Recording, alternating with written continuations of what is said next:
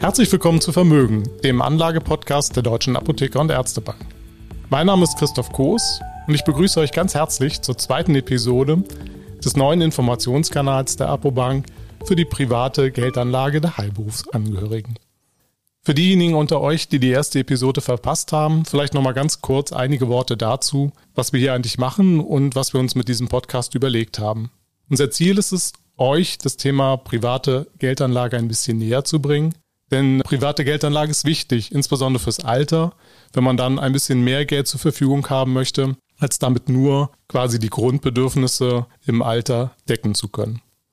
Keine Angst, für den Podcast braucht ihr keinerlei Vorwissen. Unser Anspruch ist es, euch die Dinge so einfach und verständlich zu erklären, dass ihr das Wissen quasi nebenbei aufsaugen könnt.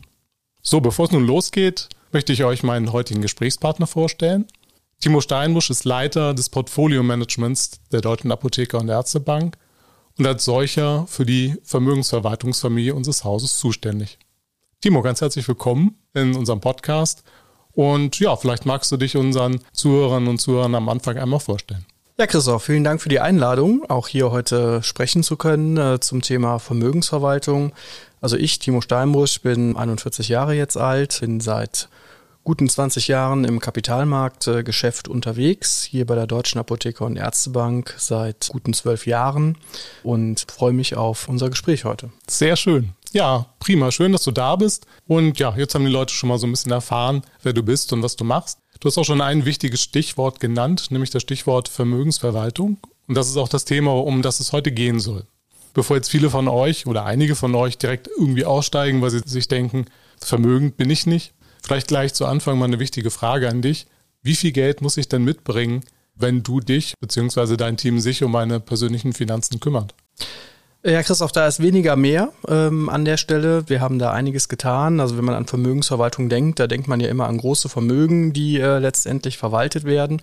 Das ist auch immer noch ein Betätigungsfeld, wo wir uns ähm, bewegen. Aber wir haben es in der Vergangenheit halt auch so geschafft, dass wir auch kleineren Vermögen es zugänglich machen können, die Dienstleistung Vermögensverwaltung in Anspruch zu nehmen und ähm, das Ganze machen wir schon ab 5000 Euro. Sprich, ist es eigentlich äh, für jedermann an dem Punkt äh, geeignet. Das klingt erstmal ganz gut, aber mal ganz ehrlich, ähm, bei 5000 Euro, bei so einer kleinen Summe, ich stelle mir ja vor, bei einer Vermögensverwaltung, dass jemand persönlich sich um meine Finanzen kümmert. Das kostet ja Geld, weil derjenige, der es macht, möchte dafür auch ein Honorar bekommen. Wie kann das bei so einer kleinen Anlagesumme denn tatsächlich funktionieren? Denn letzten Endes kriege ich dann vielleicht doch nur so ein Produkt von der Stange, das ich mir bestenfalls günstiger am Kapitalmarkt selber kaufen kann? Äh, ja, danke für die Frage, Christoph. Ich denke, wichtig ist hier zuerst der Blick einmal, wie komme ich zur Kapitalanlage, sprich Schritt für Schritt zur Kapitalanlage. Und dort ist es eben am Anfang sehr entscheidend, dass man eine Umfeldbestimmung macht. Wo stehe ich als Kunde und wo möchte ich denn überhaupt hin? Sprich, welches Anlageziel verfolge ich mit meiner Vermögensanlage? Und da muss man sich natürlich, äh, weil Vermögen ja einen bestimmten Zweck erfüllt, Gedanken über seine Lebensplanung machen. Wenn ich das getan habe, bringe ich diese mal als Bedürfnislage zusammengefasste Ausgangssituation überein mit der Kapitalmarktsituation, die ich eben habe. Hier spielt ganz entscheidend natürlich eine Rolle, wie sehen die Prognosen aus, wie ist das Umfeld am Kapitalmarkt gerade und das bringe ich zusammen mit der Bedürfnislage und leite daraus für mich ab, wie soll denn mein Vermögen strukturiert sein. Und das machen wir bei uns in der Apobank zumindest so, dass wir uns zwei wesentliche Bausteine anschauen. Ein Risikobaustein, der die Aktien repräsentiert, ein Sicherheitsbaustein und der repräsentiert das festverzinsliche Wertpapiersegment. Und das können wir in wirklichen 1%-Schritten gemäß der kundenindividuellen ähm, oder der Investorenindividuellen Ausrichtung eben zusammenbauen. Und äh, das ist dann eben auch der wesentliche Individualisierungsgrad, den wir in der Finanzportfolioverwaltung, sprich Vermögensverwaltung, haben. Und im dritten Schritt äh, kann man dann hingehen und sagen, wie setze ich das denn letztendlich um? Mache ich das mit zwei Fonds. Da haben wir auch einen Aktien- und einen Rentenbaustein. Mache ich das mit ETFs. Da haben wir auch ein ganz breites Angebot, wie man das konkret dann umsetzen kann. Und mit diesem Konkreten beschäftigen wir uns eigentlich äh, auch immer sehr intensiv, auch als Investor sehr intensiv und gucken auf dieses, wie leite ich denn jetzt diese Vermögenszusammenstellung ab, etwas rudimentärer drauf. Wenngleich aber dieser zweite Schritt, äh, wie leite ich eben die Vermögensstruktur ab, ganz entscheidend ist, weil die bestimmt nachher, wie mein Anlageerfolg aussieht.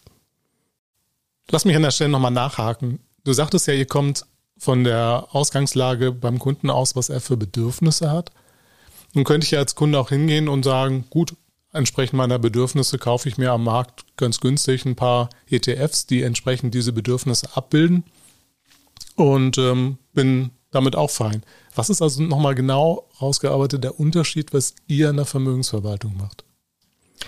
Also du kommst jetzt ja von der ähm, Ebene der Portfoliokonstruktion, sprich, was kommt nachher in mein Depot, welche Wertpapiere.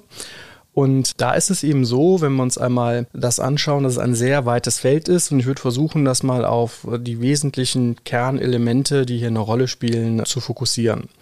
Denn Anleger oder Investoren verfolgen natürlich, wenn sie die Anlagestrategie einmal festgelegt haben, im Wesentlichen zwei konkurrierende Ziele. Das eine ist eine Gewinnmaximierung und das andere ist eine Risikominimierung. Und das Ganze passiert ja in einem unsicheren Umfeld, sprich ich kenne die Kurse von morgen nicht und muss mich da positionieren, sodass man eben zwischen diesen beiden Zielen im Gesamtportfolio einen Kompromiss finden muss. Wie läuft es jetzt konkret ab, so einen Kompromiss zu finden? Dafür muss man sich den Markt einmal anschauen. Wie ist der Markt, in was für Segmente ist er unterteilt?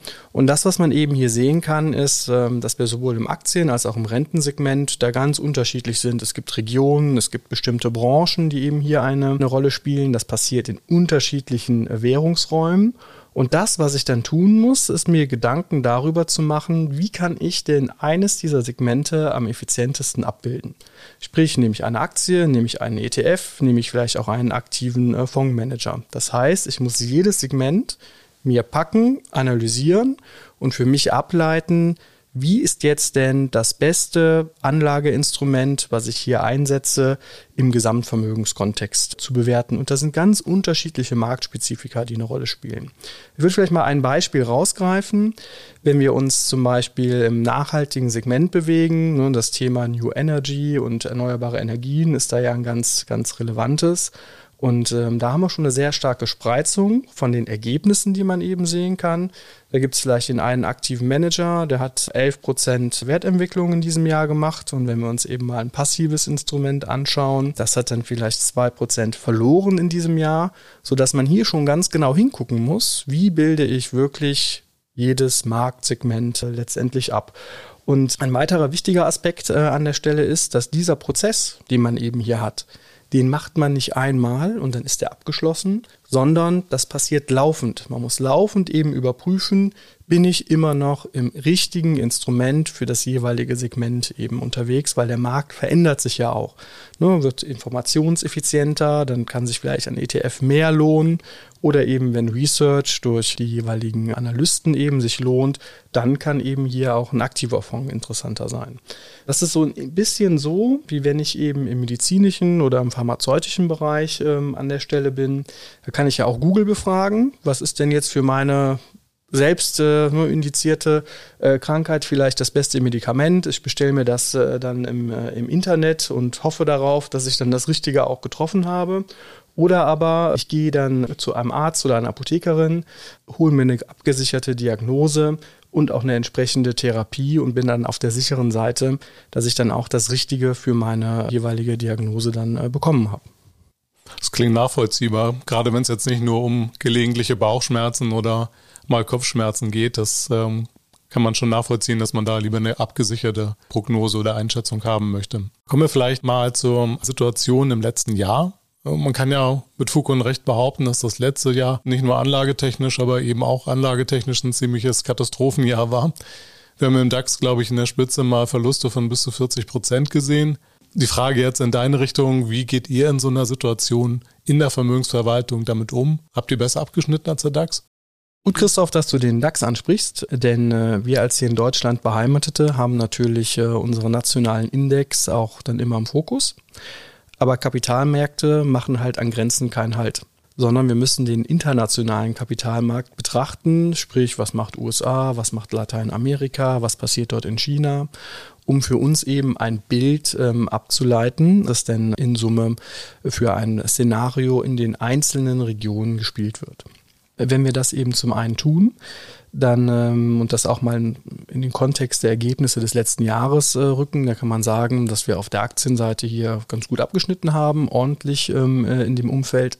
Und mit Blick auf ähm, den festverzinslichen Markt, wenn wir das auch einmal so global uns äh, anschauen, mal amerikanische, mal europäische Rentenpapiere uns ansehen, da kann man sagen, dass man mit Papieren zehnjähriger Laufzeit in diesen Segmenten zwischen 17 und 24 Prozent verloren hat. Wenn man jetzt in 30-jährige Papiere, die etwas länger laufen, dann noch investiert hat, dann kann man hier auch schon mal zwischen 35 bis 48 Prozent verloren haben. Und das ist, und ich glaube, du hast es ja eben auch angesprochen, schon eine Besonderheit, die wir die letzten 150 Jahre in so einer Ausprägung nicht gesehen haben. Auch darüber hinaus geblickt findet man auch eher schwerlich ein Jahr mit einer derartigen Ausprägung. Das zeichnet äh, im negativen Sinne gemeint gemeint das letzte Kapitalmarktjahr aus. Und wenn wir hier mal die Ergebnisse von unserer Rentenseite dagegen halten, auch wenn sie Anleger natürlich faktisch nicht erfreuen, wenn man dort Verluste eben einfährt, sind sie aber doch im Kontext des Marktes, was er gemacht hat, auch gute Ergebnisse gewesen, die wir hier gesehen haben, wenngleich man natürlich Nerven aus Stahl gebraucht hat im Jahr, denn da gab es noch ein bisschen mehr Musik zwischendurch, da ging es ein bisschen hoch und runter dann noch. Und diese Achterbahnfahrt, die natürlich an den Kapitalmärkten dazugehört, die muss man natürlich auch aushalten können. Und das zeigt aber auch einen weiteren wichtigen Aspekt bei Kapitalanlage. Man muss immer einen Zeithorizont mitbringen um auch mal Phasen wie die, die wir im letzten Jahr gesehen haben, aushalten zu können. Denn wenn wir mal auf dieses Jahr blicken, da sehen wir schon, dass wir doch sowohl auf der Aktien- als auch auf der Rentenseite in den Märkten schon ganz ordentliche Ergebnisse gesehen haben, was so eine Art Gegenbewegung ist, was aber nicht heißen soll, dass aufgrund der Notenbankmaßnahmen, die wir gesehen haben, nicht doch noch vielleicht die ein oder andere Bremsspur kommen kann. Aber darauf äh, muss man eben mit einem stark diversifizierten Portfolio antworten, um auch für derartige ähm, Situationen gewappnet zu sein.